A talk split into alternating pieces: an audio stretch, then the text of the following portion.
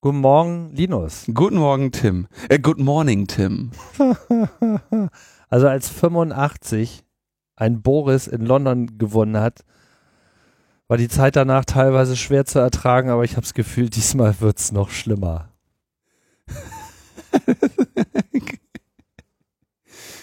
Hoffentlich endet der genauso.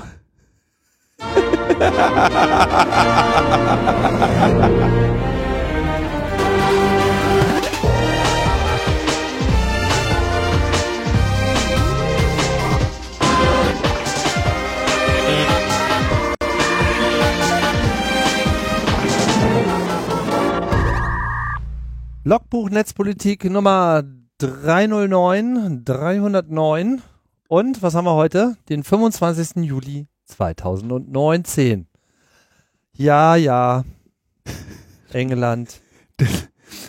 Also man muss dazu sagen, Tim äh, und ich sprechen diese Intros in der Regel tatsächlich nicht ab und es war jetzt auch nicht abgesprochen und ich muss jetzt wirklich ein bisschen sprachlos irgendwie Boris Becker und Boris Johnson beide so weil so Laberbacken irgendwie die dummes Zeug reden irgendwie. Also es ist so. Der Brexit, ne? Bin ich jetzt raus oder was? Bin ich schon raus?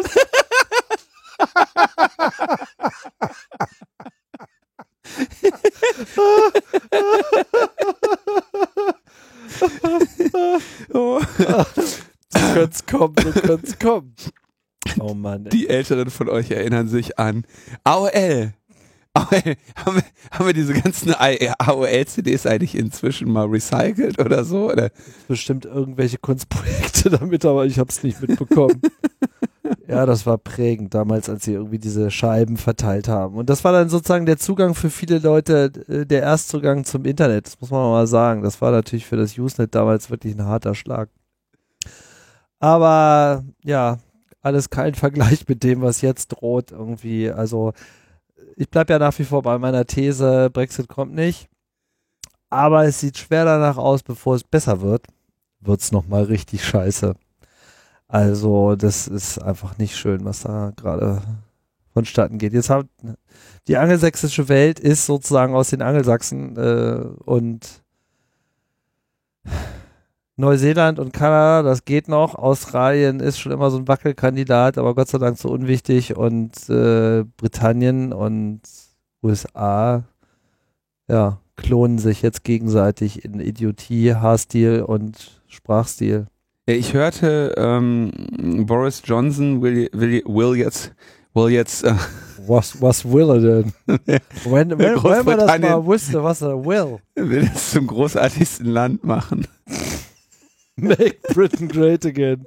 Ja, ja. Ja, naja. Das wird, also hatten wir das, wir, nee, wir hatten das nur so besprochen, diese, die These vom Disaster Capitalism, dass die ganze Idee des Brexits ist, einfach das Land an, an den, an die, an den, in, an den Rand des Ruins zu führen, damit günstig alles gekauft werden kann und das dann als eine, wenn dann die schöne äh, frohe Kunde kommt, dass die Queen den Spinner doch nicht vereidigt hat. Also die arme Frau, die muss auch eine ganze Menge mitmachen. Ne? Die Queen ist echt ein Zährhund.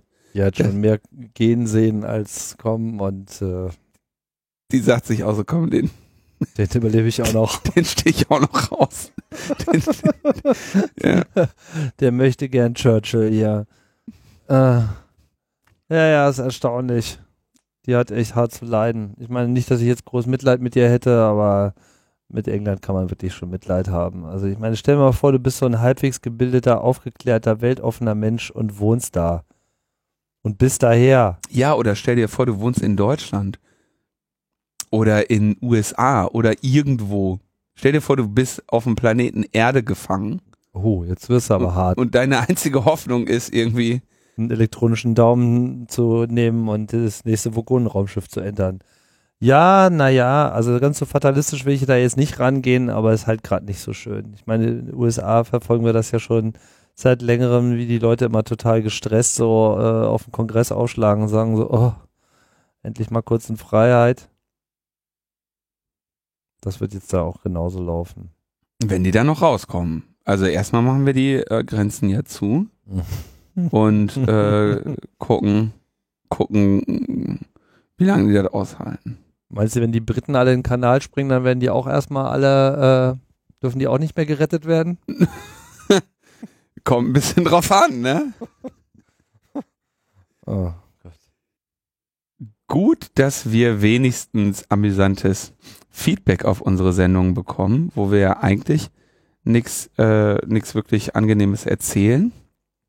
Und äh, da haben wir äh, in der letzten Sendung habe ich André, einen Kommentar von André vorgelesen, habe gesagt, klar, André Meister korrigiert hier noch an der Stelle, weil er hat ja auch seine Masterarbeit über diese gesamte Angelegenheit äh, Ursula von der Leyen, Netzsperren, Zensursula geschrieben. Und äh, da kommentiert André in Klammern H, nicht M. Eine kleine Korrektur zum Feedback hätte ich noch loszuwerden. Und zwar stammte der Zensursula-Kommentar zur letzten Folge von mir. Und offenbar hat Linus mich mit André Meister von Netzpolitik.org verwechselt. Der bin ich nicht, nur ein politisch interessierter Zuschauer, der manchmal etwas nachtragend ist, denn dieses bis hin zur Urheberrechtsverletzung habe ich mir bewusst gemerkt, auch bei Dorothee Bär. Ja, äh, das stimmt. André Meister kam auch direkt zu mir und sagte Reingefallen. reingefallen. Aber äh, er hat auch zugegeben, der Kommentar hätte auch von ihm sein können. Das nehme ich dann jetzt hier als, ähm, als äh, Lob für André H., der auf Twitter ähm, auch darauf hingewiesen hat. Es ist nämlich André Heinrichs vom, von Kompott. Dann sagen wir einfach jetzt immer André H und M und dann haben wir es. André H und M. Hoi, hoi, hoi, hoi, hoi. ja, ja. Hoi, hoi, hoi. Ich weiß übrigens gar nicht, ob es in Kasachstan H&M gibt, um hier direkt äh, mit der mit der Überleitung zu grätschen. Es gibt aber seit äh, länger, seit mehreren Jahren in Kasachstan Bestrebungen, ähm, eine MITM-Infrastruktur aufzubauen. Ich weiß, ich weiß, was heißt. Man in the middle. Und jetzt muss ich sagen, nein, Tim, das hieß Was? früher Man in the Middle. Inzwischen heißt je. das Machine in the Middle. Oh, ist das jetzt äh, Ja. eine, so eine feministische Anpassung oder hat man sich nur Maschinelle der Realität, Anpassung. maschinelle Anpassung? Man hat sich sozusagen der Realität gestellt, dass es ja dann doch Computer sind, die dazwischen. Genau, es Keine sind Computer, keine, keine Menschen, Auch keine Männer. keine Männer. Wir wollen keine Männer in unserer Mitte. Nein, Machine in the Middle schreibt, schreibt man jetzt so. Ähm, MITM ist äh, für diejenigen, die sich da äh, nichts, nichts Neues angewöhnen wollen. Oh, da muss jetzt aber auch noch mal ran. Gimme, gimme, gimme a machine in the midnight. Ja, Lassen wir das. It's Raining Machines. Auch ein Klassiker. ähm, Move on. genau. Der, Also, Mor der Morgen ist schon ganz schön lang. wir müssen jetzt nochmal ähm, vielleicht ganz kurz erklären, ähm, worum es hier geht. Ich versuche das technisch kurz zu fassen. Wenn Maschinen verschlüsseln, äh, oder wir zwischeneinander unsere Nachrichten verschlüsseln. Verschlüsseln ist einfach sicherzustellen, dass man mit der richtigen Person verschlüsselt, ist ungleich schwieriger. Ja, also wenn wir jetzt über eine, äh, wenn Tim jetzt in Australien wäre und ich in Deutschland und wir wollen irgendwie eine verschlüsselte Verbindung herstellen, dann brauchen wir irgendwie eine Möglichkeit, uns zumindest initial zu vertrauen, um unsere Verschlüsselung auszuhandeln, um also zu sagen, okay, mit welchem Schlüssel verschlüsseln wir jetzt diese Session oder so. Ne? Wir können nicht ohne irgendein Vorwissen oder eine dritte Vertrauensinstanz aus, aus der Distanz eine verschlüsselte Verbindung aufbauen, weil wir nicht wüssten, ob wir mit der richtigen Person sprechen. Und dieses Problem kann man auf verschiedene Möglichkeiten lösen. In dem, was ihr als Web kennt, wird das grundsätzlich als ähm, auf eine Weise gelöst, wo eine dritte Instanz dafür bürgt, dass ihr mit der richtigen Kommunikationspartnerin sprecht. Das könnt ihr sehen, wenn ihr in eurem Browser oben auf das äh, Schloss klickt, dann steht dort, was weiß ich, ihr sprecht mit, ähm, was weiß ich, wo kann, mit der GLS Bank und dafür, dass ihr tatsächlich mit der GLS Bank gerade sprecht, birgt eine dritte ähm, Instanz. Der Tim macht das hier gerade mal kurz vor. In unserem Fall nämlich, wir lassen uns das Zertifikat einblenden. Das Zertifikat ist von DigiCert letztendlich ähm, unterschrieben. Das heißt, äh, die, das Unternehmen, die Certificate Authority DigiCert bürgt dafür, dass dieses Zertifikat dort von äh, tatsächlich von der GLS ist. Und deswegen haben wir das grüne Häkchen. Dieses Zertifikat ist gültig und vertrauenswürdig. Jetzt stellt sich natürlich die Frage, warum vertrauen wir DigiCert? Wir vertrauen DigiCert, weil es eine der groß, größten Certificate Authorities ist, die im Prinzip nach meiner Kenntnis in allen Browsern, die wir so verwenden, vorinstalliert ist. Da gibt es eine lange Liste an Certificate Authorities, denen eure Browser trauen. Egal, ob das jetzt Firefox, äh, Safari oder Chrome oder gibt es noch, gibt's noch von Microsoft einen Browser? ja, Edge heißt Edge, der jetzt, Edge ich. heißt der, ne? Hm. Ähm, ist ungefähr auch in so einem Zustand wie Edge, ne? Ja, ist eher so ein Edge-Case. okay, wir sind jetzt. können wir so, so, Tim, so geht das nicht weiter. so, wenn nun ähm, ich hier in Tims äh, Netzwerk äh, rumbasteln würde und versuchen würde, mich zwischen Tim und die GLS-Bank zu setzen und seinen Traffic mitzuschneiden, zu manipulieren, die Verschlüsselung zu knacken, dann würde ich das im Zweifelsfall im Rahmen oder durch eine Machine in the Middle Attack machen.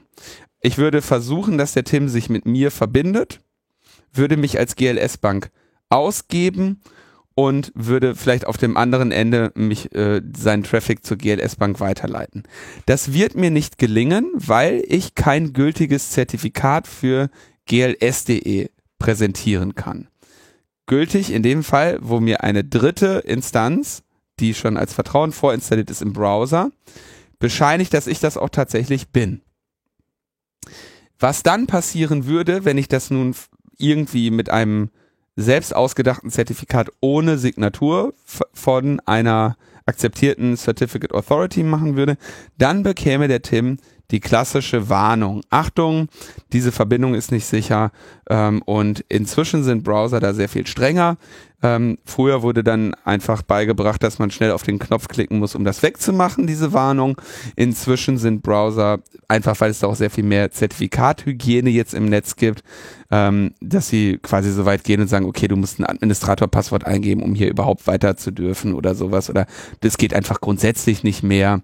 Ähm, das ist ein fundamentaler Sicherheitsanker unseres Internets, der eigentlich nur dadurch geschwächt ist, dass wir so vielen CAs äh, in unserem Browser vertrauen, ähm, was in Situationen, in denen ähm, böse Menschen oder Maschinen zwischen uns und unserem Vertrauens, unserem gewünschten Kommunikationspartner sind, ähm, dann ein Problem sein kann, wenn wir zum Beispiel in, wenn wir da mit anderen Ländern äh, zu tun haben. Ja, also Beispielsweise sind natürlich auch, ähm, sagen wir mal, von bestimmten Staaten Zertifikate vorinstalliert, die, äh, wo wir jetzt nicht unbedingt das Vertrauen hätten, dass sie diese Zertifikate nicht missbrauchen.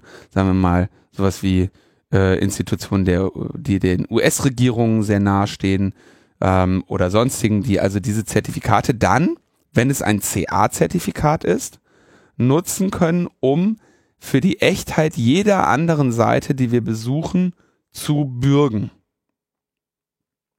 Deswegen solltet ihr euch unter keinen Umständen ähm, irgendwelche CA-Zertifikate installieren, wenn euch jemand sagt, äh, hier Zertifikat installier mal. Ja, außer es ist irgendwie euer eigenes äh, Burp Suite Zertifikat oder MITM-Proxy-Zertifikat oder so. Ja? Jede einzelne dieser unter, jedes einzelne dieser Unternehmen, die dort äh, vorinstalliert sind, ähm, dem vertraut ihr letztendlich vollständig. Und Tim hat gerade eine Seite auf, wo steht beim Mozilla wären es 154. Also Menge. Ja, Wobei DigiCert hier schon mehrere Einträge dabei ja hat. die haben relativ viele, ne? Aber die, also es gibt dann noch diese Intermediate-Zertifikate, also DigiCert gibt dann halt nochmal anderen welche aus oder so. Ich denke, es ist jetzt erstmal grob erklärt. Eine schöne Lösung war dafür Let's Encrypt. Die hatten auch ein Intermediary Certificate. Ähm, ich bin mir gar nicht sicher, ob die inzwischen eine eigene CA sind oder Ich immer noch. denke- Ich glaube schon, ne? Haben wir, glaube ich, hier mal berichtet. So, also, was ihr euch merken müsst, ist, es ist nicht so einfach, sich zwischen eine HTTPS-Verbindung zu schalten. Die Voraussetzung dafür, das erfolgreich zu tun, ist, dass eine im Browser als vertrauenswürdig entweder vorinstallierte oder nachträglich von der Nutzerin hinzugefügte Certificate Authority für die Echtheit des präsentierten Zertifikates auf der anderen Seite birgt. Und dieses Vertrauen ist in unseren Browsern oder in unserem Betriebssystem vorinstalliert. Wir können aber auch unsere eigenen Zertifikate noch mit einbauen. Das tun zum Beispiel Unternehmen, die Sorge haben, was weiß ich, dass ähm, irgendwelche über verschlüsselte Verbindungen, irgendwelche Malware heruntergeladen wird oder dass über verschlüsselte Verbindungen Leaks aus dem Unternehmen passieren.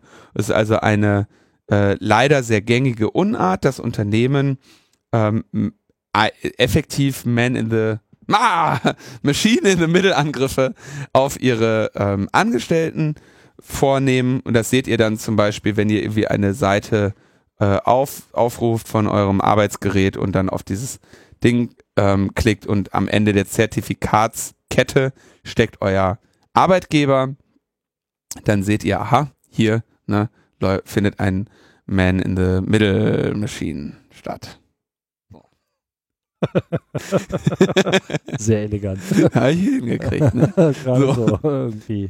Was hat das Ganze mit Kasachstan zu tun? Nun, Kasachstan hat sich entschieden, wir wollen nicht, wir wollen KITM haben, Kasachstan in the Middle, und haben schon 2012 begonnen, äh, Mozilla aufzufordern, sie sollten doch bitte ein staatliches Root-Zertifikat in Firefox aufnehmen. Ähm, die Firefox-Entwicklerinnen haben gesagt, ja, äh, nee, das machen wir nur bei ähm, vertrauenswürdigen äh, Institutionen und wir haben, kennen Berichte, dass ihr äh, Machine in the Middle Angriffe schon in der Vergangenheit versucht habt vorzunehmen. Ähm, und 2015 haben sie dann nochmal versucht, Providern ein staatliches Zertifikat aufzuzwingen, mit, mit Hilfe eines Gesetzes, wo sie also gesagt haben, es gibt jetzt das Sicherheitszertifikat des, äh, des Staates Kasachstan, das muss einfach von Providern, Banken und ausländischen, äh, also von Providern und Banken genutzt werden und dann haben aber die Betroffenen dagegen geklagt. Und seitdem ist die rechtliche Lage eigentlich unklar, aber kasachische Internetprovider fordern jetzt ihre Kunden auf, ein Root-Zertifikat zu installieren, sodass die Regierung den Internetverkehr mitlesen kann. So, und jetzt stellt sich die, die sehr spannende Frage für die Firefox Community. Was machen wir? Sie hätten mehrere Optionen. Sie könnten sagen, naja, wir akzeptieren dieses Zertifikat nicht und wir bauen unseren Firefox-Browser so, dass man dieses Zertifikat auch nicht installieren kann. Das Ergebnis wäre dann, dass in dem Fall, dass dieses Zertifikat für einen Machine-in-the-Middle-Angriff zur Anwendung kommt, ähm, der Browser eine Fehlermeldung gibt und entweder die Nutzerin die Fehlermeldung wegklicken kann oder sie nicht wegklicken kann. Das heißt, die Person wäre dann vom Internet abgeschlossen. Die andere Option wäre, dass Firefox sagt, naja, okay, selbstverständlich installieren wir dieses Zertifikat nicht von Grund auf, aber wir, wir hindern Menschen auch nicht daran, dieses Zertifikat zu installieren, wie sie es in Unternehmen in, äh, und was weiß ich, auch für eigene Verwendung. Ich meine, ich habe teilweise für interne Systeme eine eigene CA, wo ich dann also auch meine Root-CA in dem Browser drin habe, damit ich äh, HTTPS-Verbindungen in Bereiche aufbauen kann, in denen ich keine, äh, nicht ohne weiteres Let's Encrypt-Zertifikate verwenden kann oder so. Ne? Also, ähm, und das wurde jetzt natürlich relativ wild diskutiert und was ich spannend oder was ich interessant finde, ist, wenn dieses Zertifikat nicht installiert ist, dann bleibt einer betroffenen Person in der Regel nur die Nutzung eines anderen Internetanschlusses, wo das vielleicht nicht stattfindet, oder der Abbruch der Verbindung. Denn das sind die eigentlich die Optionen, die du hast. Denn wenn ein Maschinenmittelangriff stattfindet, dann kannst du den nicht äh, äh, verhindern. Du, also du, der, die, der Start ist ja zwischen dir und deinem Ziel. Es gibt was weiß ich, von mir aus drei Kabel, die aus Kasachstan rausgehen. Wenn auf allen äh, diesen Verbindungen diese, diese MITM-Setup läuft, dann hast du keinen sicheren Weg mehr nach draußen. Ähm, und das ist natürlich schwierig. Was würde ich als Kasache machen? Ich würde wahrscheinlich dieses Zertifikat nicht installieren, damit ich wenigstens die Warnung bekomme, wenn die Verbindung unterbrochen wird. Oder wenn die Verbindung vers versucht wird zu knacken. Wenn sie es aber bei allen Verbindungen machen, wo ich mir nicht sicher bin, ob sie das hinkriegen, andererseits wohnen in Kasachstan auch nicht so viele Menschen. Also das heißt, die Bandbreite des Landes ist unter Umständen inzwischen im vollständig MITM-baren Rahmen. Das kann ich leider nicht persönlich nicht so genau abschätzen gerade. Einwohnerzahl 18,395 Millionen. Mm. Das wird doch ein bisschen schwierig. Naja, nicht unmöglich, aber nicht alle Internet. Haben nicht alle Internet, haben vielleicht auch nicht alle so schnelles Internet. Müssten ja. wir noch mal, müssen wir mal unsere Freunde im, im Netzwerk Infrastrukturbereich fragen, wie ja, viel. Schneller als bei uns ist es bestimmt. naja. Das ist, das ist der Fundamentalangriff auf Verschlüsselung. Das ist noch, das ist sogar, also das ist auf eine gewisse Weise, also wir könnten, man könnte sich jetzt zurückziehen und sagen, okay, dann machen wir halt Ende zu Ende verschlüsselten Kram über diese, über diese Browser-Verbindung. Das würde natürlich irgendwie wieder gehen, ne? Aber in dem Moment, wo sie in die verschlüsselten Verbindungen reinschauen können, haben sie auch wieder alle Möglichkeiten der ähm, Zensur, Verhinderung von Verbindungen, Umlenkung von Verbindungen, ver, äh, kommt vollständige Überwachung. Ne? Also sie zwingen alle unverschlüsselten Verbindungen wieder in eine komplette Klartextverbindung mit Manipulationsmöglichkeit, mit Überwachungsmöglichkeit, mit Mitschneidemöglichkeit, mit allem. Und das ist wirklich der, das, also dann könntet ihr kein Banking mehr machen. Also könnt ihr schon, aber müsstet eben damit rechnen, dass ähm, die kasachische Regierung da alles, äh, mitliest. alles mitliest. Oder auch schreibt. Ja, so, ach so, ach so, ach so sie, äh, das war doch eine Spende an die Partei. Muss ja nicht mehr alles stimmen, was dann da kommt. So. Geht ja nicht nur ums Mitlesen, geht ja auch ums Manipulieren. Genau.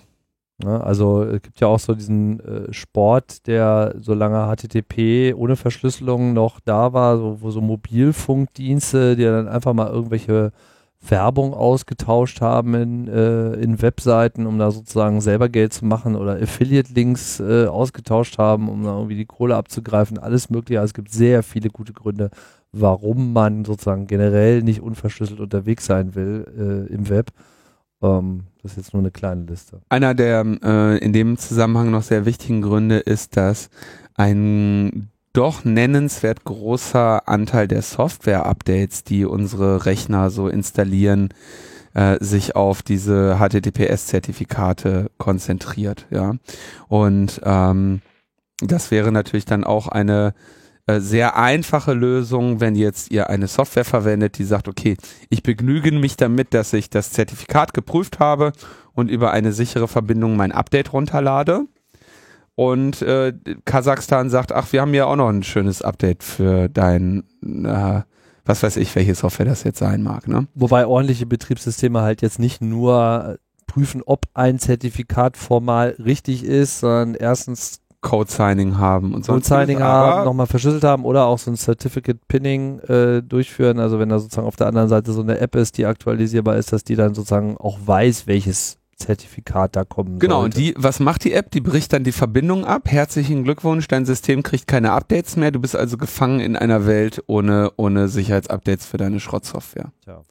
Ähm, es gibt eine, eine Reihe anderer Wege, ähm, Software-Updates abzusichern. Im, im Linux-Kontext werden die viel einfach über ähm, HTTP runtergeladen, weil sie einfach nochmal quasi Offsite signiert werden. Da liegt dann einfach, also sie wollen sich diesen ganzen HTTPS-Traffic ähm, sparen. Das heißt, die, es gibt einfach eine an den Dateien eine Signaturkette und nicht in dem, in dem Traffic, aber äh, durchaus auch eine Reihe an Software, die davon halt betroffen wäre. Das ist eigentlich echt erstaunlich, dass so ein Scheiß überhaupt auf, äh, auf, auf irgendeinem Land auf diesem Planeten 2019 noch diskutiert und dann sogar durchgeführt wird. Ja, was ist jetzt, äh, was macht jetzt Mozilla? Also ich gehe davon aus, dass sie äh, letztendlich nichts machen werden. Denn Mozilla, äh, also Firefox ist ja eh ein Open Source Browser. Das heißt, würden sie jetzt eine Funktion einbauen, die irgendwie das äh, kasachische Zertifikat blacklistet, ne, dann wäre die, würde das zu zwei Dingen führen.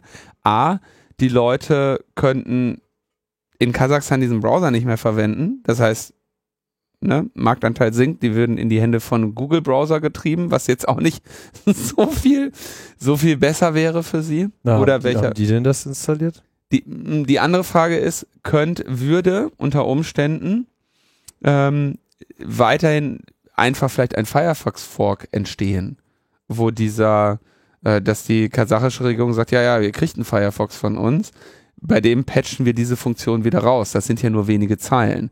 Würden die die Update-Zyklen von, von Mozilla hinkriegen? Weiß man nicht. Also vermute ich, dass sie ähm, sich auf eine irgendwie eindrucksvolle Warnung zurückziehen werden und sagen, wir lassen die Funktionsfähigkeit des Browsers ähm, erhalten wir, aber wir werden ähm, bei der Verwendung dieses Zertifikates oder von mir aus auch anderen äh, selbst installierten Zertifikaten nochmal oben einen Totenkopf anzeigen oder so, um zu sagen, hier, wenn du hier was Falsches eintippst, äh, kommen die mhm. Schergen. Ne? Mhm. Also irgendwie sowas, denke ich, äh, würde ich erwarten als Reaktion. Was ich nicht vermute, ist, dass sie das Zertifikat vollständig blacklisten, weil damit würden sich letztendlich von dem Markt kegeln und hätten damit auch ihre Wirkmöglichkeiten ausgeschöpft. Ne? Das ist ja immer so, dass in solchen Situationen das Bittere, ne, wenn sie das Spiel jetzt irgendwie auch nur im entferntesten mitspielen, sind sie natürlich äh, strengen, ähm, äh, strengen Vorwürfen aus Puristan ausgesetzt. Andererseits, äh, sie, sie ähm, erhalten sich ihre Einflussmöglichkeiten, wenigstens darauf, ähm, ähm, darauf hinzuwirken. Tja, also entweder Stress mit Kasachstan oder mit Puristan. ja. Ja, also das ist wirklich eine, eine katastrophale Situation und genau deshalb will man solche Situationen auch einfach gar nicht haben. Ja. Ja, kommen wir zum nächsten Thema, ne? Machen wir mal. Das nächste Thema ist mit Hacking. Hacking. Hacking. Oh. Ja, und zwar gibt es einen sehr schönen, sehr schönen Bericht, sehr, sehr aufwendig äh, ähm, aufbereiteten Bericht äh, des Bayerischen Rundfunks. Das ist eine gemeinsame Recherche mehrerer äh, Autoren und Autorinnen, Hakan Tanriverdi, Svea Eckert, Jan Strotzig, Maximilian Zierer und Rebecca ähm, Ciesielski. Ciesielski das tut mir jetzt sehr leid, dass ich den Namen spontan nicht aussprechen konnte. Cisielski mit C und S und I und E und S und K. Ähm, haben sie in zwei Sprachen gemacht, finde ich äh, vor allem mal sehr interessant, so grafisch aufbereitet, diese Webseite. Da hat äh, nochmal jemand sich richtig Mühe gegeben. Ähm, Design Steffen Kühne. Da geht es um einen Advanced Persistent Threat auf die deutsche Industrie. Der Titel äh, lautet auch Angriff auf das Herz der deutschen Industrie. Und zwar geht es um eine ähm, Hackergruppe äh, und eine gleichnamige Software ähm, mit dem Namen Vinti, äh, die äh, zur, zur Anwendung kommt, um viele um Unternehmen in der deutschen Industrie anzugreifen und auszuspionieren. Also letztendlich ein Trojaner, eine Trojaner-Software, die bei vielen Unternehmen in Deutschland und auch weltweit gefunden wurde. Und in dem Bericht ähm, wir werden so die Indizien zusammengefügt, warum davon ausgegangen wird, dass es sich hierbei um eine chinesisch, äh, um eine chinesisch schon Interessen folgende äh, Gruppe ähm, handeln könnte. Ähm, interessant finde ich auch, in dem Bericht steht wieder, das Haupteinfallstor, was zu der Infektion führt, ähm, ist bei vielen Unternehmen eben Phishing, also das Zusenden von in der Regel Microsoft Office-Dokumenten mit aktiven Inhalten, also Makros. Und ich klage ja schon immer und immer wieder, nicht zum ersten Mal, über diese Katastrophe, die eigentlich diese Office-Makros für Unternehmens-IT darstellen. Ähm, der, also Makros sind kleine oder auch große Skripte, mit anderen Worten Programme, die in Office-Dokumente eingefügt werden können und dort Dinge tun. Das heißt, euer Dokument, in dem ihr irgendwie rumtippt und Text schreiben könnt und äh, Sachen markieren könnt oder sonst was, wird von einem, naja, simulierten Blatt Papier tatsächlich zu einem Programm auf eurem Computer. Und dieses Programm hat dann eben auch alle ähm, oder viele Handlungsmöglichkeiten, die so Programme eben auf euren Rechnern haben. Unter anderem diese wunderschöne Funktion, sich eine Datei aus dem Internet herunterzuladen und diese auszuführen, was eben wenige Zeilen in so einem äh, Visual Basic Makro sind, dass man ganz einfach in eine äh, Word-Datei einfügen kann, Leuten per E-Mail schickt. Zwar warnt äh, Word oder Excel ist hier ersetzbar, äh, Office davor, dass sich hier ein Makro in der Datei befindet. Aber allein dieses User Interface ist wirklich ein Traum, denn es gibt quasi die Warnung und dann gibt es einen riesigen Knopf, ähm, wo drauf steht äh, so etwas wie äh, aktive Inhalte oder Inhalte aktivieren und dann rechts am Rand gibt es so ein ganz kleines, winzig kleines graues Kreuzchen, äh, was der Weg in die Sicherheit wäre. Ja, also schon jeder Mensch, der einmal vor dieser UI saß, braucht nicht unbedingt ein Studium der Psychologie, um zu erkennen, dass äh, auch sehr gut dressierte Schimpansen in der Regel eher den großen Knopf drücken, weil er einfacher zu drücken ist. Ihre Firma nicht ruinieren? Ja, nein. genau. Das also, ne, dieses, es kommt da wirklich, ihr kennt das zum Beispiel auch, wenn ihr auf irgendwelche Webseiten geht mit einem neuen Browser oder so und euch, ange, euch nahegelegt wird, doch einmal bitte kurz hier eure Seele zu fair und eine Spülmaschine zukaufen und außerdem noch alle Cookies zu akzeptieren und und und und und und. Ja, wo immer sagt wird, wo so steht, weiter. Und darunter so winzig klein, in so einem ganz schwach hinterlegten Grauton, zart, auf schlechten Displays kaum zu erkennen, Schriftgröße 6, steht so, nein. Ja, und genau das ist das User Interface von Microsoft Office für Hacking, ja oder nein? Platt machen hier den Laden, ja oder nein? Was haben wir heute? Du hattest es gerade auf dem Schirm, auch letzte Woche wieder elf Krankenhäuser in Deutschland oder was betroffen. Ähm, die auch alle, das, also das funktioniert immer so und es funktioniert seit so vielen Jahren so, dass ich noch nicht mal mehr weiß, wie lange das so funktioniert. Und das ist der Haupt, das Haupt 13 Krankenhäuser sogar. Ja, weil eine ganze äh, Trägergesellschaft ähm, in, in, in Nordrhein-Westfalen oder wo war das? Äh, betroffen war, ja? Also Klassik, Klassiker. Und nichts wird dagegen unternommen, ja? Diese UI ist nach wie vor scheiße. Es wird nicht einfach sinnvoll darüber erklärt, was, was man hier gerade tut. Ne? Dass man nämlich letztendlich so, also es ist eigentlich so ein russisch Roulette-Knopf, ne? So, hier, es gibt Code. Willst du den ausführen? Ja, so, hey, ich habe hier eine Excel für dich. Klickst du die oder nicht? Kann sein, also wenn du, vielleicht ist die in Ordnung, ne? Vielleicht ist das der neue Winamp oder so, ne? Aber wenn du Pech hast, eben der neue Gantcrab äh, Ransomware-Trojaner. Ähm, und warum mich das so aufregt, ist erstens, weil jetzt an, der, an dem User-Interface seit so und so viel Generationen nichts Sinnvolles geändert haben. Und zweitens, da wo wir solche Situationen haben, wo nämlich irgendwie nicht vertrauenswürdiger Code eine Rolle spielt, da haben wir seit jeher Lösungen für. Wir haben es gerade angesprochen. Ähm, Code Signing, fertig. Thema erledigt. Du kannst äh, mit einem Linux, mit einem gängigen, gängigen Linux-System über eine HTTP-Verbindung deine Software runterladen. Du hast ein paar Vertrauenszertifikate in dem äh, in dem Betriebssystem drin und dann sagt er, pass auf, das führe ich aus oder das, äh, das installiere ich, das installiere ich nicht. Modernere, also moderne Desktop-Betriebssysteme, äh, iOS, macOS, Windows haben alle diese Dinger, also wir führen nur Code aus vertrauenswürdigen Quellen aus. Das war alles nicht von heute auf morgen einführbar, ja. Aber in dieser Office-Makro-Welt, da sitzen wir 2019 mit so einem Knopf, der, der einfach so random ist, ne? So Roulette. Russisch Roulette. Wollen Sie, also wollen Sie Russisch Roulette spielen oder nicht? Und wir sind alle darauf trainiert, diesen Knopf möglichst oft und schnell zu drücken, um weiterarbeiten zu können. No. Und ich, ich habe den Kaffee auf. Nobody ever got fired for installing Microsoft. Ja, es ist, äh, ist ein bisschen, ich meine, man muss sich das so ein bisschen so vorstellen, wie so, man kriegt auf der Party von Unbekannten ein Getränk gereicht, ja. Hier trink mal. Ja, nur, dass das in der Regel gut geht ja, im Vergleich zu Microsoft Office eine Datei öffnen. Also ich würde lieber auf einer Party mir ein Getränk anbieten lassen. Auch so lieber K.O.-Tropfen als Ransomware. Also die Wahrscheinlichkeit für K.O.-Tropfen auf einer Party ist, glaube ich, geringer als irgendwie für Ransomware, wenn ich mir jetzt einfach nur die Nachrichten der letzten Woche anschaue. Wobei beides Probleme sind und beides tut man nicht. Ne? Man trinkt keine Getränke aus äh, unbekannten Quellen und mm, äh, isst auch kein Essen aus unvertrauenswürdigen Quellen und man installiert keine Software aus nicht vertrauenswürdigen Quellen.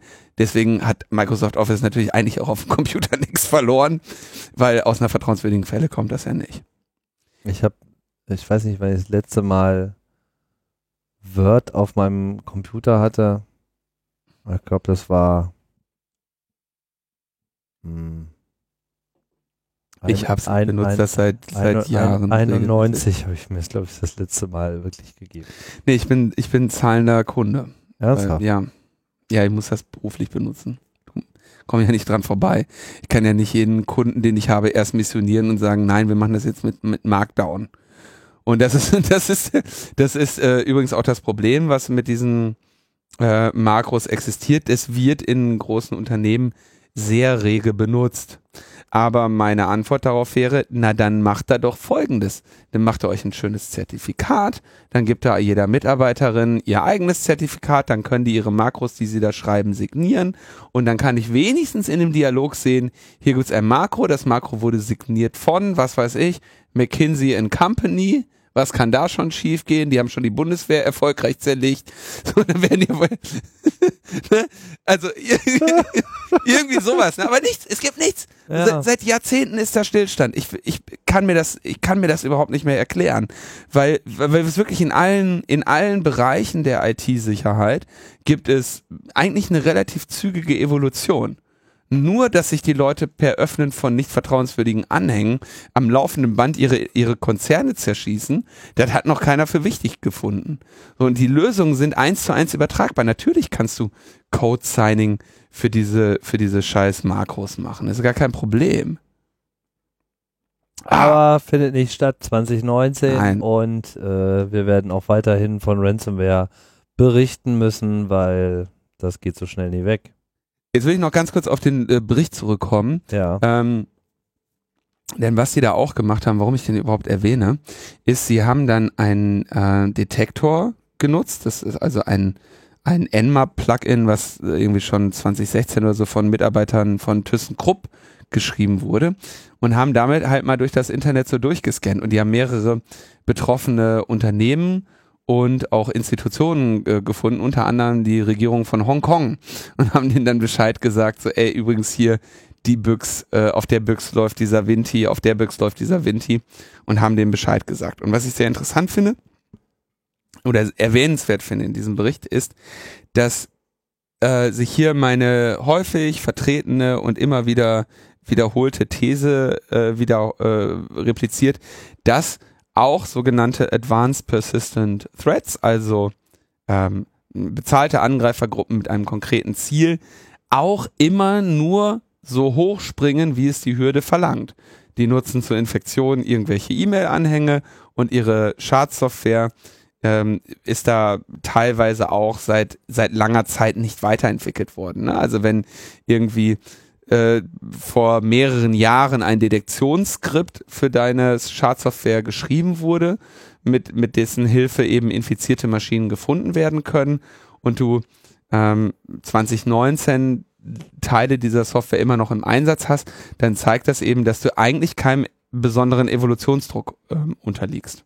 Ja, du musst ja, du kannst ja einfach, du wirst ja nicht die neue Ebene Software einsetzen, wenn du mit der alten noch durchkommst, denn du würdest ja nur mehr über deine Fähigkeiten und äh, und Techniken und Möglichkeiten verraten, wenn du das tust.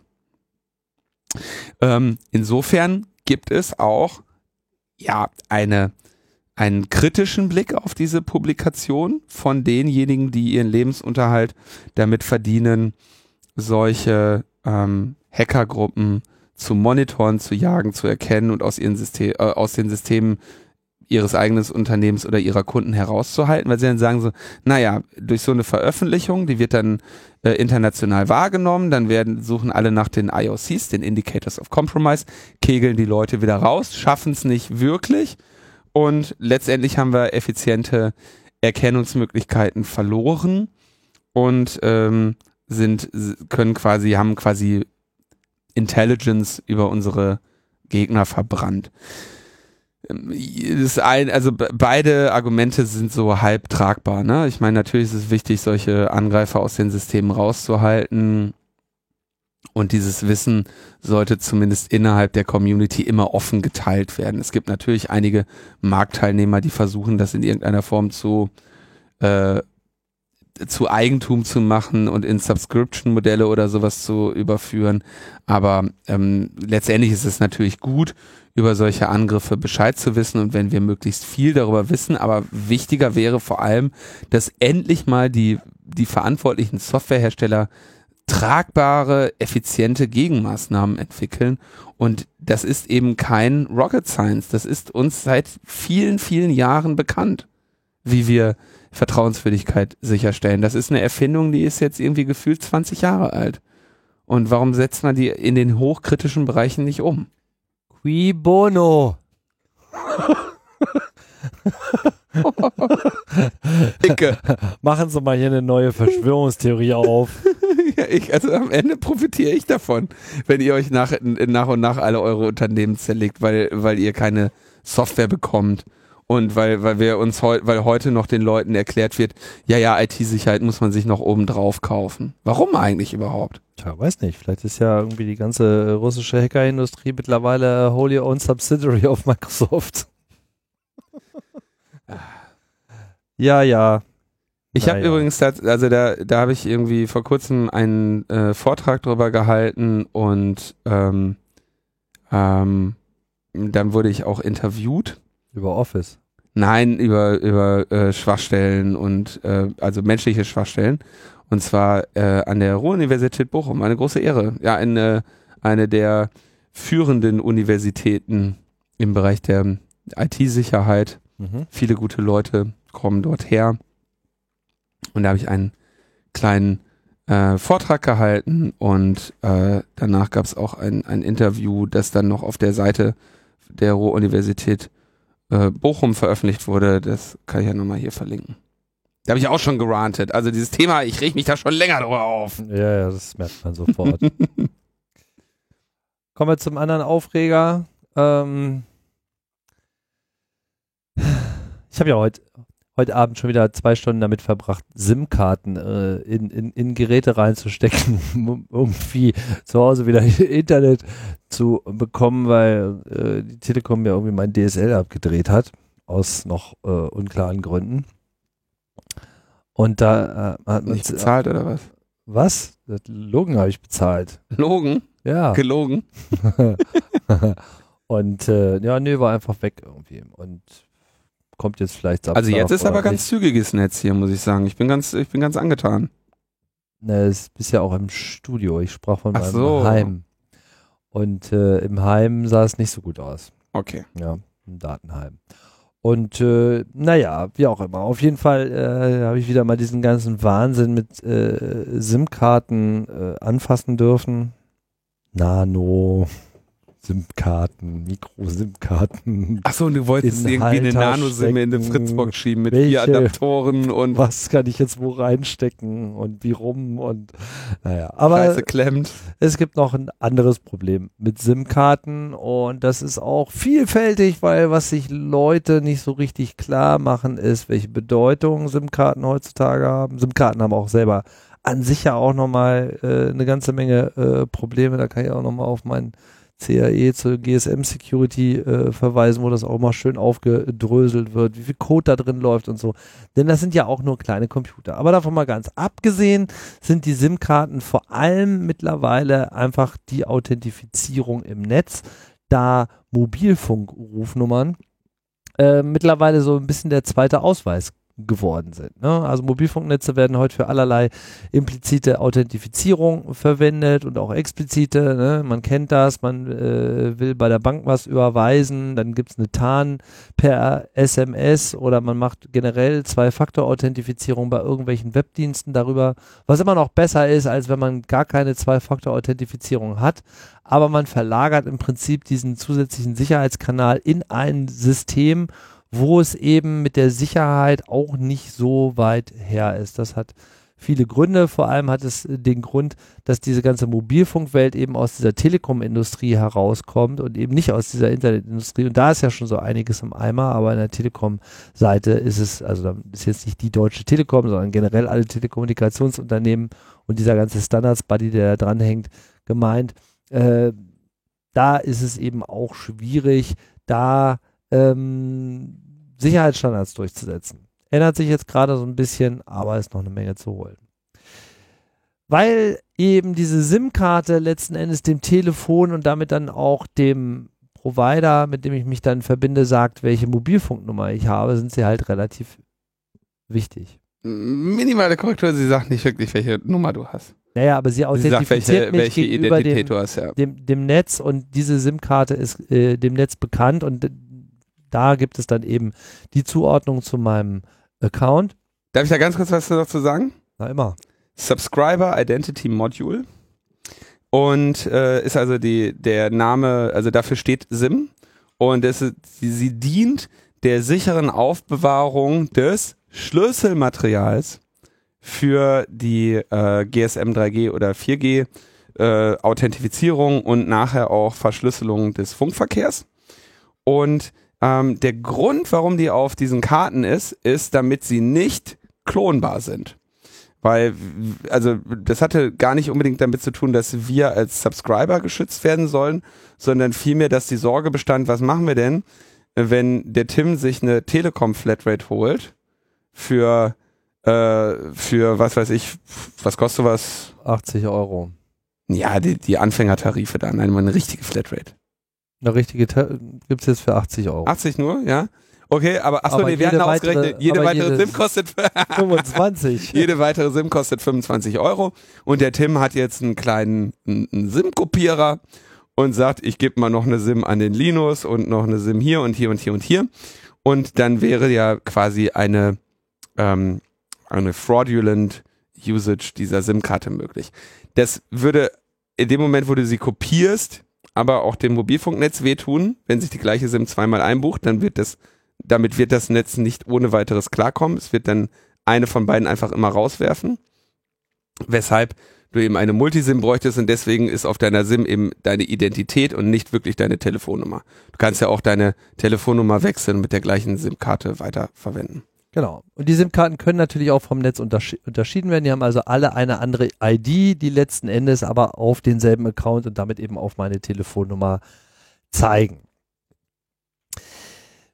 Wenn so etwas so wichtig ist in einem solchen Sicherheitsprozess, dann äh, weckt das natürlich Begehrlichkeiten, denn man kann sich ja ganz gut vorstellen, in dem Moment, wo man Kontrolle über diese Telefonnummer bekommen kann, kann man dadurch natürlich zum Beispiel auch dieselben Prozesse nachspielen. Das heißt, wenn man sich irgendwo einloggt und es kommt um Zwei-Faktor-Authentifizierung dazu und man hat äh, Kontrolle über diesen Kanal, könnte man das abfangen. Wenn man eine Banküberweisung machen will und da kommt die TAN darüber, dann äh, äh, heißt Zugriff auf das Telefon eben auch Zugriff auf diese Transaktionsnummer.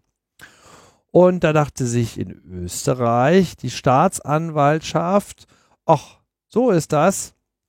Wer macht denn, wer, wer, wer kann denn diese Identitäten herstellen, wenn es die User nicht selber können? Ah ja, der Mobilfunkbetreiber.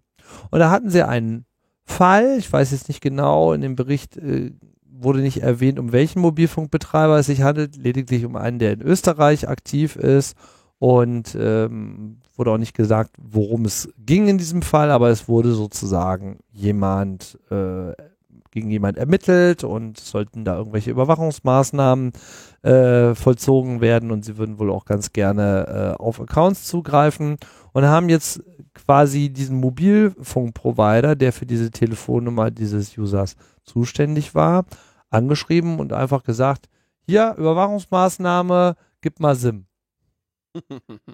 Sprich, mach uns mal eine weitere SIM, quasi so eine Multisim, die nicht vom Kunden bestellt wurde, die auf denselben Account geht und am besten äh, konfiguriert das mal bei euch auch noch so, dass die SMS dann auf diese SIM-Karte geht und nicht auf die andere. Die ursprünglich wurde nämlich schon zerstört von dem äh, User selber. Dann äh, haben wir ja da ein prima Tool, äh, mit dem wir da irgendwie Zugriff erhalten können. Ich weiß, was das Mobilfunknetz gesagt hat.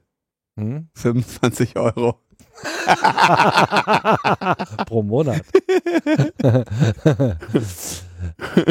Aber immerhin, der Mobilfunkprovider äh, hat sich gewehrt und hat dagegen Klage erhoben, was in dem Moment leider keine aufschiebende Wirkung hatte. Das heißt, sie mussten zunächst einmal der Aufforderung der Staatsanwaltschaft qua ihrer Power ähm, Dienst äh, leisten. Folge leisten. Äh, Folge leisten, sprich, sie werden da eine SIM-Karte erzeugt haben, haben aber dagegen geklagt und das Oberland oder Landesgericht, jetzt weiß ich nicht, wie das in Österreich so gehandhabt wird, da heißt ja immer alles ein bisschen anders, also das OLG Wien hat äh, nun dieser Klage äh, stattgegeben, weil, wie sie feststellte, es für diese Forderung der Staatsanwaltschaft keine rechtliche Grundlage gab. Immerhin. Unglaublich. Unglaublich, was, was die alles sich rausnehmen. Was erlaube. SIM-Karten. Nehmen sich SIM-Karten raus. Ja, es ist, Was also, meinst du jetzt mit die, die Österreicher? na, überhaupt hier, Kasachstan, Österreich, All diese ganzen in the middle. diese ganzen stuck in the middle with you. Staats und Ja, ist wirklich eine Katastrophe. In der, in der Mitte. Ja, zeigt aber andererseits auch, dass natürlich dieser äh, Trend, der ja mittlerweile auch schon wieder rückläufig ist, muss man sagen, dieser Trend, ähm, Handynummern zur Authentifizierung zu benutzen, äh, nicht so gut ist und wir da irgendwie über andere Maßnahmen nachdenken. Da habe ich schon 2013 äh, von abgeraten. Aber es ist letztendlich, also ich meine, ich schon 2012. nee, ich habe es schriftlich gemacht in der in der D-Mail-Stellungnahme damals. Aber die, ähm, also es gibt, was diese SIM-Karten angeht, gibt es natürlich zwei Perspektiven. Die eine ist, dass es die die Smartcard, die alle Menschen haben, Ne, oder fast alle Menschen, ne? Also die, ähm, so dass es immer wieder Überlegungen gab, zu sagen, okay, können wir auf der SIM-Karte, können wir nicht geilere SIM-Karten den Leuten in ihre Geräte geben, dass man da noch einen äh, Personalausweis oder äh, dass man halt eine Secure Storage Lösung hat oder so, ne? Ähm, und äh, insofern schlagen da auch quasi zwei Herzen in meiner Brust, weil über längere Zeit war eigentlich immer das Mobilfunknetz der schwachere, das schwachere Problem als die SIM-Karte. Die SIM-Karten waren eigentlich immer sicher. Es gab nur, wann haben wir das präsentiert? 2015 oder so. Ja, 2015 na, äh, SIM-Karten-Hack und dann gab es noch diesen Comp. D2-Cloning hatten wir in den 90ern. Genau, das waren, das war so, danach waren sie dann erstmal sicher, dann gab es nochmal Schwachstellen 2015, aber eigentlich sind diese SIM-Karten so halbwegs, oder war das 2015? Nein, das war auf der oben 2013. Ich weiß nicht mehr. 20, äh, also es ist zumindest diese, diese eine, äh, Ist viel drauf rumgehackt worden, ist nicht so viel bei rausgekommen, ist im Vergleich zu was du aus einem Mobilfunknetz rausholst, Ja. ist eine SIM-Karte schon eigentlich ein relativ gut angehangen. Aber in dem Moment, wo, wo es, da es aber ja letztlich nicht die SIM-Karte selber Genau. ist, die diese Security herstellt, sondern letztlich nur diese Zuordnung zu dem Account beim Provider, ist natürlich jetzt dieser Weg äh, sehr naheliegend, wenn auch frech, ja, dem man einfach sagt, naja, dann mach doch einfach nochmal eine SIM-Karte äh, dazu, erzähl's keinem, raute äh, Telefonanrufe und ähm, äh, SMS entsprechend um und fertig ist die Luzi, ne? Und äh, löblich, dass sich dieser Provider da jetzt auch dagegen gestellt hat. Das ist ja auch nicht unbedingt selbstverständlich und weiß der Geier, wie oft sowas schon an anderen Stellen gelaufen ist. Also man kann jetzt mal äh, an andere Länder denken, wo es mit dem Rechtsstaat jetzt nicht ganz so weit ist. Da kann man mal davon ausgehen, dass das sozusagen gang und gäbe ist, weil auf die Idee sind sie bestimmt auch schon gekommen. Und von daher sollte man eben davon absehen. Sprich, wenn ihr Two-Factor Authentication irgendwo aufsetzt und ihr habt die Wahl, dann ist vielleicht die SMS nicht so eine geile Idee. Da gibt's dann irgendwie einfach so äh, Zwei-Factor Authentication, so, so äh, One-Time-Passwort-Generatoren, zum Beispiel eine kleine App, die man sich in, äh, installiert. Da wirft man dann einmal so ein Initialisierungskey drauf, dann läuft das auf dem eigenen äh, Telefon und man kann sich quasi dann immer Nummern, äh, immer so alle 30 Sekunden eine neue Nummer anzeigen lassen, die man dann eingibt. Das ist ganz praktisch. Da, wo man es machen kann, ist das schon mal besser weil da hat dann sozusagen kein, die Mobilfunknummer erstmal keine, spielt dann keine Rolle. Also die sind, das ist in der Tat eine ganz schöne Lösung, ja, und die auch für dieses Angriffsmodell äh, sehr angemessen ist. Ja, wenn du, also deine SIM-Karte wird halt nicht so einfach geklont, aber ähm, es, du hast halt dann das Problem, dass diese, was du da jetzt in dieser App speicherst, wird natürlich nicht auf einem, auf einer SIM-Karte gespeichert. Und das bedeutet, es wird einfach auf in normaler äh, Storage gespeichert, wenn du jetzt irgendwie ein älteres Telefon hast und nicht in einem Secure Storage, in den du ähm, nur unter gewissen Bedingungen drankommst. Ne? Also äh, die Authenticator-Apps speichern sich diese Initialisierungsdinge halt irgendwie auf ihrer ähm, auf ihrer auf der auf dem Flash-Speicher im Telefon und dann hast du halt das, die Herausforderung, dass du wieder solchen Celebrite-Angriffen ausgesetzt bist. Das heißt, hätte unser junger Mann hier, ich gehe davon aus, dass es ein Mann ist, sowas genutzt, dann hätten sie im Zweifelsfall sein Telefon einfach mit einem, mit der klassischen Hacking-Software aufgemacht und hätten dann die, die App eh in ihren Händen gehabt. Ne? Also es ja gut, aber das ist immer Telefon eine Frage des Threat Models. Hatten sie wohl in dem Fall schon, ähm, aber da musst du dann sozusagen aber auch erstmal ans Gerät so und dann zählt die Sicherheit des Geräts. Aber hier war ja sozusagen die Gerätesicherheit vollkommen irrelevant, weil du einfach ja, einfach schon einen Schritt davor, weit weg irgendwo in einer anderen Stadt, genau, ja. äh, das umlängst. Also nichts ist perfekt, aber äh, konkret dieses Problem, dass der Mobilfunk, ich meine, es gibt ja auch noch andere Dramen, äh, die dir die, den Zugriff auf deine Daten dann sozusagen auch erschweren. Was ist, wenn dir quasi einfach gekündigt wird? Ja, der, äh, die sagen einfach, ja, nö, hier, keine Ahnung, ja, aber ich habe doch bezahlt, ja, uns doch egal, wir machen jetzt den Account einfach zu, weil wir sind total verstört äh, dann stehst du da und, und, und, und hast diesen Kanal äh, verloren. Also man muss sich natürlich immer um Backups äh, Gedanken machen und wenn ich so einen äh, 2FA-Zugang einrichte, was weiß ich hier, so GitHub oder so, ja, so wichtige Accounts, wo man wirklich sicherstellen möchte, dass die nicht flöten gehen, weil dann großes Problem. Nicht? Dann richtet man das ein und dann tue ich das aber nicht nur auf mein Telefon, sondern kriegt man auch noch so einen Recovery Key dazu und der kommt dann nochmal irgendwie ausgedruckt in irgendeinen anderen Safe Space. Also jeder ist da äh, unterschiedlich paranoid, aber man muss halt immer davon ausgehen, irgendwann verliert ihr mal eure Scheiße und ihr solltet euch langsam mal angewöhnen, irgendwo einen Ort zu haben in eurem Heim und im Idealfall vielleicht auch noch in irgendjemand anderes Heim, wo dann entsprechend wiederum gesichert äh, diese Informationen hinterlegt werden. Also was weiß ich, verschlüsselter USB-Stick, eine Festplatte, was auch immer. Ähm, dass ihr eben im Zweifelsfall, wenn euch was Böses widerfährt, es muss ja jetzt nicht immer gleich ein Einbruch sein, aber was weiß ich, die Hütte brennt ab oder andere Geschichten, äh, dann hast du einfach das Problem. Es ist schon eigentlich interessant, dass, äh, dass wir uns irgendwie dazu entscheiden, ausgerechnet das eine Gerät, was wir haben, was letztendlich den höchsten Wert hat, die höchste Begehrlichkeit und am einfachsten zu klauen ist. Das wollen wir unbedingt als Authentifizierungsvektor nehmen das äh, ist halt ist auch so eine Sache, so muss man sich überlegen. Ne? Also irgendwie so, im Zweifelsfall wird's euch nicht gezockt, weil, weil da irgendwie Keymaterial drauf ist für eine Zwei-Faktor-Authentifizierung. Aber wenn euch irgendwas geklaut wird, dann im Zweifelsfall euer Handy. Tja, da ist was dran. Naja. aber wenn das Handy weg ist, es ist, ich meine, selbst wenn das, was gibt man heute für ein Handy aus? 40, 1000. 1000 Euro. nee, was gibt man heute aus für ein Handy? Keine Ahnung, Tausender oder sowas, ne? Oder, oder 400 Euro oder 200 Euro. Äh, Also was, was kann man, welches, äh, ich will, will jetzt nicht quasi die Untergrenze des Handys äh, feststellen, dass man noch mit gutem Gewissen benutzen könnte. Leute geben von 40 bis 40.000 Euro für ein Handy aus. Ja, 40.000 Euro Handy. Wenn ihr ein Handy haben wollt für 40.000 Euro, ich habe eins. Könnt ihr haben. LNP at Metaebene. Ähm, genau, die, also alles Peanuts im Vergleich zu 5 Milliarden Dollar, äh, die Facebook nämlich als Strafe bezahlen musste. Wir haben das erwähnt schon in der Sendung, deswegen wird das jetzt eher kurz behandelt.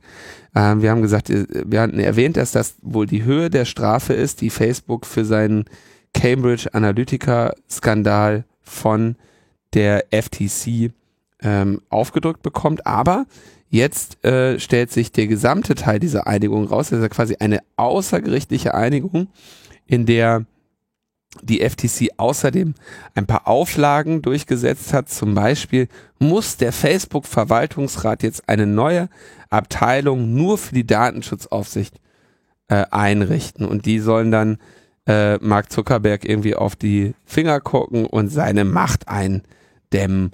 Und die Behörde kann Zuckerberg in Zukunft persönlich dafür verantwortlich machen, wenn gegen Datenschutzregeln verstoßen wird. Im Gegenzug ähm, machen sie aber jetzt eigentlich niemanden verantwortlich und sagen nur mit dieser Zahlung dieser 5 Milliarden US-Dollar ähm, ist das Problem geklärt. Facebook hatte aber schon im ersten Quartal 2019 drei Milliarden auf Seite gelegt. Macht man ja mal. Ich mache das jetzt nicht jedes Quartal, aber man also Klar. ist ja auch ein bisschen eine Frage der Nachhaltigkeit, ne? Ja. Und ähm, allein in dem Vierteljahr hat äh, Facebook immer noch 2,43 Milliarden US-Dollar Gewinn gemacht. Und ähm, Facebook hat ohnehin damit gerechnet, dass die äh, Strafe auf 5 Milliarden hinauslaufen könnte. So viel zu dieser Angelegenheit. Und jetzt stellt sich aber raus, in der FTC gab es keine einstimmige, ähm, also keine einstimmige Abstimmung. Soweit ich das erinnere aus der letzten Sendung war es ja, glaube ich, 3 zu 2 Stimmen. Und jetzt hat der Rohit Chopra ähm, ein Dissenting Vote veröffentlicht. Das erinnern vielleicht einige von euch noch, als wir mit der Konstanze über die Enquete-Kommission ähm, gesprochen haben vor einigen Jahren, ähm, wo also quasi gesagt wurde, okay, es gibt den Bericht und dann gibt es halt das Minderheitenvotum von denen, die abge die überstimmt wurden, die aber trotzdem nochmal sagen, hier, das ist zwar die Minderheit, aber das muss gesagt werden. Und da hat der, äh, das ist also jetzt auf der ftc.gov-Seite auch veröffentlicht von dem Commissioner Rohit Chopra, 20 Seiten, in denen er folgende Kernargumente vorträgt. Erstens, dieser ganze Cambridge Analytica-Skandal ist ein direktes Ergebnis des Behavioral Advertising Modells, was das Geschäftsmodell von Facebook ist. Die haben Facebook nur gebaut, um quasi das Verhalten von Menschen zu monitoren und ihnen darauf an, äh, auf ihrem Verhalten und ihren Persönlichkeitsprofilen angemessene Werbung zu präsentieren. Das hat er richtig erkannt. Und das ist, das, ne, wir haben, glaube ich, damals auch schon gesagt, was da eigentlich bei Cambridge Analytica passiert ist, ist, dass sich jemand die Leistungen von Facebook, die Funktionen von Facebook erschlichen hat, ohne dafür zu bezahlen. Wenn sie bezahlt hätten, wäre alles okay gewesen. Ähm, ja, Ja. Zweitens sagt er, dieses Settlement, also diese Einigung zwischen FTC und Facebook, wir zahlen mal 5 Milliarden, dann ist gut, macht wenig, um irgendwas am Businessmodell von Facebook oder den Praktiken, die Facebook täglich ausübt, zu ändern. Auch das ist richtig. Ähm, des Weiteren wird Facebook vom Haken gelassen für weitere nicht näher spezifizierte Verletzungen und bekommt quasi eine pauschale Immunität jetzt geschenkt. Ne, also das ist ja der Teil dieser, äh, also solche Einigungen funktionieren ja so, dass man sagt, okay, zahl jetzt diesen Preis und erspar dir den restlichen Ärger. Ne? Das wird, wird irgendwie, das ist dann so ein Kräftemessen, wo, wo eigentlich gesagt wird, naja, wir haben vielleicht nicht alles gegen dich in der Hand und wir wollen uns die Arbeit sparen. Wir, wir stellen das Verfahren jetzt ein gegen eine Zahlung von so und so. Mit dieser Zahlung wird aber natürlich auch nicht die Schuld anerkannt. Das hat Facebook ja in diesem Fall genau nicht getan. Und das ist wahrscheinlich auch das, was sie sich hier gerade 5 Milliarden Euro haben kosten lassen, dass sie aus der Nummer rauskommen, ohne ähm, noch irgend und quasi wissen, jetzt gibt's einen Cut und alles, was davor noch war, ist jetzt quasi mit abgegolten. Zweitens, wir haben dafür eben auch eine pauschale Immunität. Und drittens, wir mussten unsere Schuld nicht anerkennen, was eben ähm, im US-Rechtssystem, aber auch im deutschen Rechtssystem immer gerne mal auch eine Rolle spielt. Fünf Milliarden sind zu wenig, sagt er, also gemessen an der Kohle, die Facebook äh, umsetzt. Und auch ein sehr wichtiger Satz. Also man kann da auch bei Amerika die Hoffnung nicht aufgeben. Er sagt, hier geht es gar nicht um Privatsphäre. Hier geht es über die Macht zu kontrollieren und zu manipulieren. Und deswegen sagt er in seinem Dissenting Vote, also in seinem nicht übereinstimmenden Votum, dass das alles, was jetzt passiert ist, quasi am Thema vorbeigeht. Und ich finde, er hat da relativ gute Punkte angebracht. Deswegen wollte ich das hier noch mit in die äh, Facebook-Annalen geben. So, dann haben wir noch diesen ganzen Row um äh, Huawei, wo die Amerikaner die Welt verrückt machen, weil die ja so gefährlich sind und alle müssen jetzt mitspielen, weil America first und wenn wir was wollen, dann haben wir alle ordentlich zu springen und sie versuchen halt alle möglichen Länder dazu zu bekommen, äh, hier mitzuspringen. Insbesondere natürlich ihre Freunde von den fünf Augen. Wir erinnern uns, das ist dieser Spionageverbund, dem nicht nur die USA angehören, sondern eben auch Kanada, Australien, Neuseeland und das Vereinigte Königreich von Großbritannien und Nordirland. Das muss man sich mal auf der Zunge zergehen lassen. Wie schön das noch klingt. Wird ja nicht mehr lange so sein. Und während so Australien und Neuseeland äh, da auch schnell, äh, da sie ja nicht viel Power haben, gegenzuhalten, schnell irgendwie dem beigesprungen sind und auch gesagt haben, ja, Huawei total böse, machen wir mit, sind wohl Kanada und auch Großbritannien da nicht ganz so ein Freund von. Nee, die, die wollen nicht. Die haben gesagt, ah, weiß ich gar nicht, ob das so sinnvoll ist. Ne? ich, ich muss noch ganz kurz zu diesem Thema Sanktionen was sagen. Das ist ja immer sowas, das hört man irgendwie so im, in den Nachrichten, jetzt gibt es Sanktionen und du darfst kein Huawei benutzen und du musst jetzt den Iran sanktionieren und so, ne? Das ist tatsächlich ziemlich krass, wenn so etwas wirklich passiert. Also Huawei ist da noch ein relativ einfacher Fall. Wir kommen nachher noch zum Thema eines gesamten Landes, wo eben gesagt wird, okay, hier Sanktionen gegen, was weiß ich, Iran, Sanktionen gegen Nordkorea, dann darf in genannten Geschäftsbereichen oder in allen Geschäftsbereichen einfach niemand in dieser Legis äh, in diesem legislativen Bereich mehr Geschäfte mit diesem Land machen.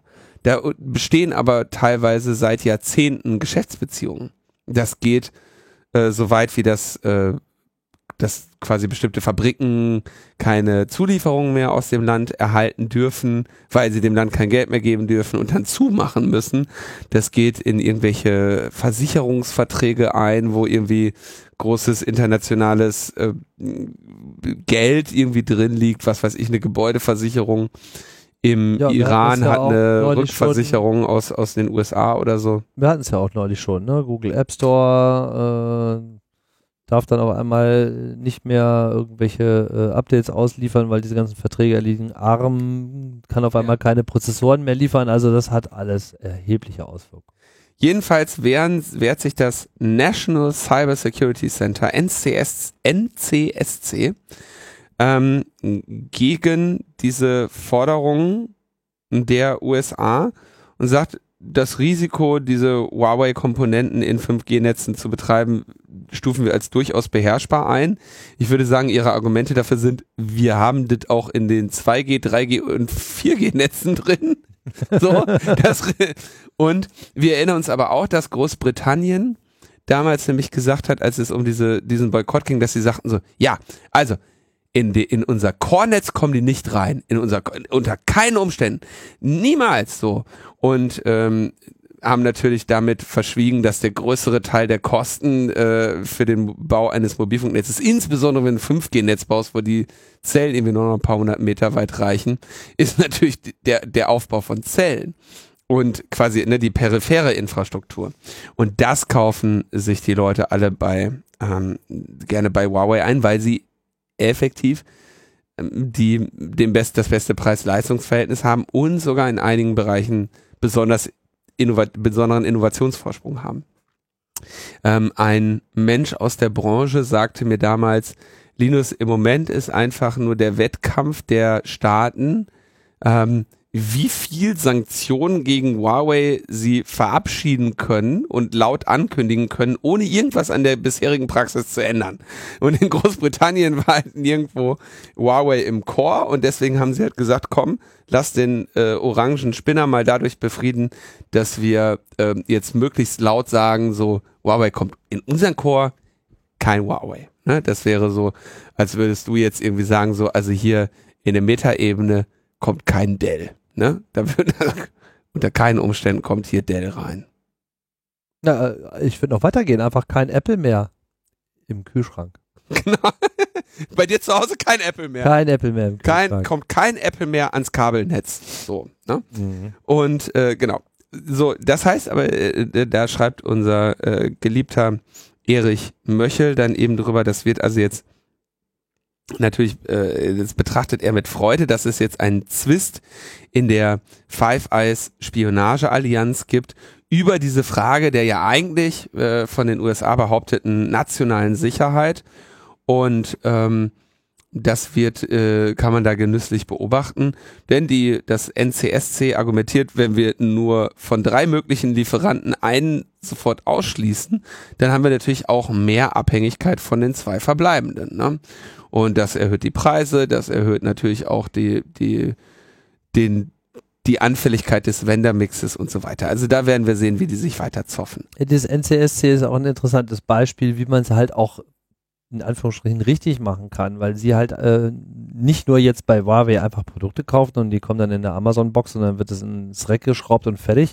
Nein, die haben da ganz weitgehende Abkommen, dass Huawei sogar den Source Code äh, präsentieren muss und da haben die sich dann auch mal schön durchgelesen alles und haben dann erstmal die ganzen Default-Passwörter irgendwie aus dem Code rausgefräst und äh, einfach sozusagen den ganzen Kram auf klassische äh, Programmierfehler hin und Sicherheitslücken untersucht und das nehme ich mal an, auch wieder reportet und so weiter. Also in beiderseitigen Interesse sind solche äh, Maßnahmen und so kann man eben kooperativ eben auch äh, wirklich aktiv für Sicherheit sorgen, anstatt jetzt einfach nur zu sagen, da ist jetzt der falsche Name auf der äh, Plastikbox außen dran, das machen wir nicht und jetzt sind wir total sicher, weil wir das irgendwie äh, in den Keller gesperrt haben. Das ist wirklich alles albern.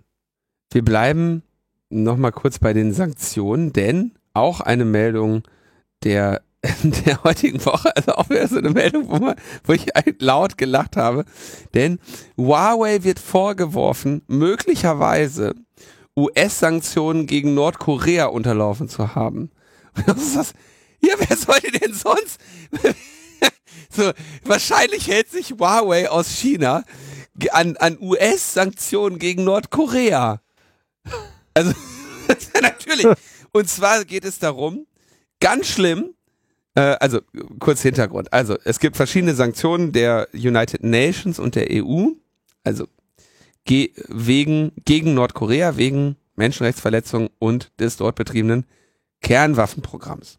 Und äh, aus diesem Grunde gibt es für viele Bereiche Waffen, Luxusgüter, äh, seltene Erden, irgendwelche Exportrestriktionen äh, nach Nordkorea.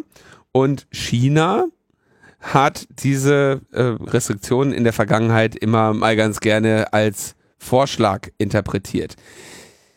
Warum macht China das? Naja, also Nordkorea ist relativ nah an China dran.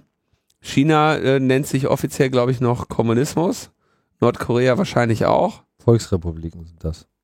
Sind bei, ja, genau, Volksrepubliken, äh, lupenreine Demokratien effektiv, aber China hat natürlich kein Interesse daran, dass in Nordkorea ein Regimewechsel stattfindet, der letztendlich dann den Einfluss der USA in der Region erhöhen würde und letztendlich auch zu einer militärischen Bedrohung werden könnte. Also kann sich natürlich vorstellen aus der äh, äh aus der bekannten Politik der USA, dass sie schon Wert darauf legen, relativ nah an ihren potenziellen Gegnern sehr freundliche, abhängige Verbündete zu haben und dort mal die ein oder andere Rakete zu parken, einfach nur um für ein Kräftegleichgewicht zu sorgen zwischen der rechten Hand der USA und der linken Hand der USA. Und deswegen ist natürlich klar, dass China als letztes sagen würde, wir bauen jetzt Nordkorea kein 3G-Netz. 3G-Netz in Nordkorea, wer soll das denn sonst bauen? Also, die haben ja alle Sanktionen, also es kann ja nur China bauen. Insofern, naja. Also die, die, die Dokumente, die das bezeugen sollen, wurden geleakt von einem Ex-Mitarbeiter von Huawei. Geht um Arbeitsverträge, äh, Verträge, Kalkulationstabellen und angeblich gibt es da eine Huawei-Datenbank, ähm, mit der sie die Welt, ihre weltweiten Aktivitäten ähm, koordinieren und in denen seien Länder wie Iran, Syrien, Nordkorea mit Codes verschlüsselt worden. Und äh, der Code von Nordkorea war A A9. Und dann hatten sie ein so ein Strohmann-Unternehmen, Panda International Information Technology, die dann irgendwie offenbar Nordkorea dabei unterstützt haben, sich ein Internet zu bauen. Und ähm, Huawei hat dann eine Stellungnahme veröffentlicht, in der sie sagen, sie halten sich uneingeschränkt an die geltenden Gesetze und Vorschriften in den Ländern, in denen sie tätig sind. Also wir konnten nichts feststellen, also, was gegen die nordkoreanischen Gesetze verstoßen hätte. Und sie sagen aber nochmal, sie schließen die Exportkontroll- und Sanktionsgesetze sowie Vorschriften der United Nations, USA und EU ein. Und äh, dieses Unternehmen Panda, was da offenbar eben der die die Arbeit erledigt hat, stand jetzt für eine Stellungnahme nicht zur Verfügung. Ich finde das, also ganz ehrlich, ich meine, Netzwerke bauen, sorry, das habe ich irgendwie noch nie für schlecht gef behalten, gefunden. Und wer, also ich sehe wenig Anlass in Nordkorea, den Bau von, von Internetinfrastrukturen zu unterbinden. Auch wenn Nordkorea auf jeden Fall seine Issues hat, wird es sicherlich kein schlechteres Nordkorea, weil die Leute 3G haben. Wahrscheinlich haben sowieso nur die Führungskader da ein Telefon, von daher ist das irgendwie eh ein limitiertes Problem. Okay, das, das stimmt. Ähm, das mag sein, aber äh, ja, also irgendjemand muss die Sanktionen brechen. China hat's gemacht. Skandal! Nächstes Mal machen wir das. Nächstes, genau, das ist der eigentliche Skandal, ja? Warum hat hier, warum haben wir denn nicht schöne äh, was weiß ich, Siemens-Technologie hingeliefert, um, um die letztendlich einfach zu ruinieren. Ja. Und dann eine schöne Demokratie hinzubauen. Das wäre, das wäre, das wäre cool gewesen, zu sagen, komm, wir schicken euch ein paar Leute von uns, die ruinieren das gesamte Land und dann, dann baut ihr da einfach selber was eigenes, Schönes wieder auf und lasst euch das nicht von den Amerikanern irgendwie diktieren, der Raketenparkplatz oder sowas. Ähm, Hacking von Geheimdiensten hat Tradition in, in äh, USA und äh, in Deutschland weniger, aber ein Dienstleister der äh, russischen Behörden, unter anderem des FSB, wurde gehackt. Ähm, so viel wie siebeneinhalb Terabyte an Daten sollen da rausgetragen worden sein. Ähm, keiner weiß, wo die hin sind. Angeblich wurden Teile davon im Netz veröffentlicht und geben nun allerlei Aufschluss über Bestrebungen der russischen Behörden und des russischen Geheimdienstes. Mal schauen, wie sich das noch weiterentwickelt. Und damit sind wir, glaube ich, durch mit den Kurzmeldungen und können noch einen Termin ankündigen.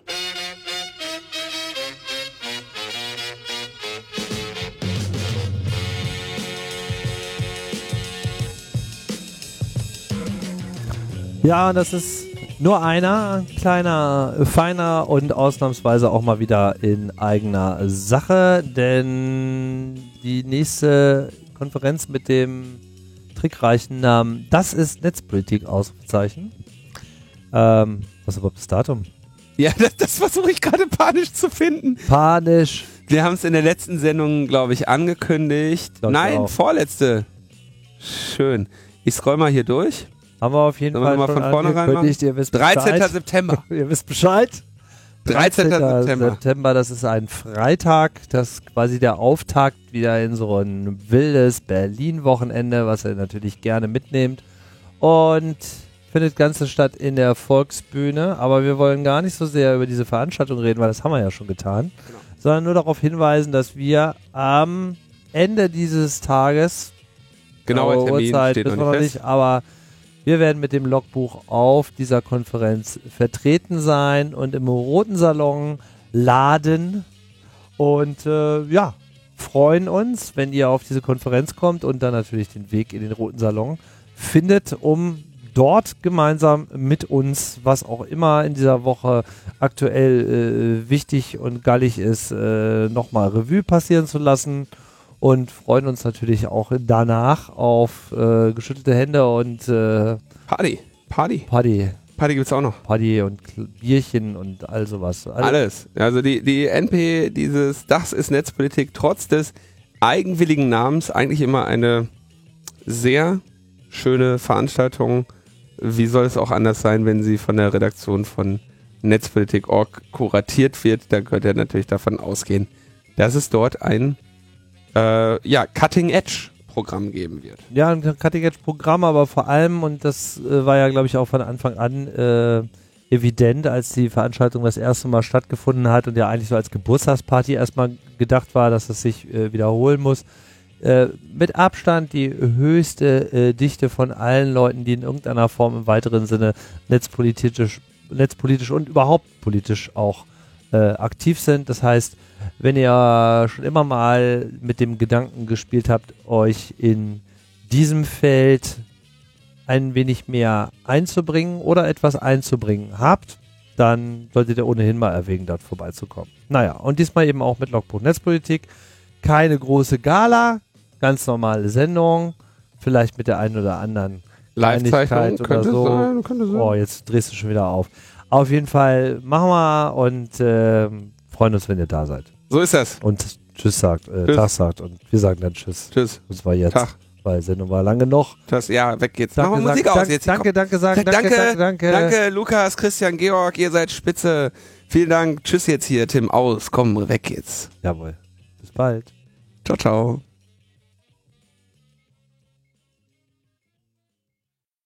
Ehrlich, ich verstehe absolut null von Technik. Jetzt hat schon meine Frau gesagt, wir müssen endlich ins Internet. Dabei bin ich doch gar kein Techie. Bin ich da schon drin oder was? Ich bin drin. Das ist ja einfach. So einfach ist das mit dem AOL Internet Startpaket. Drin.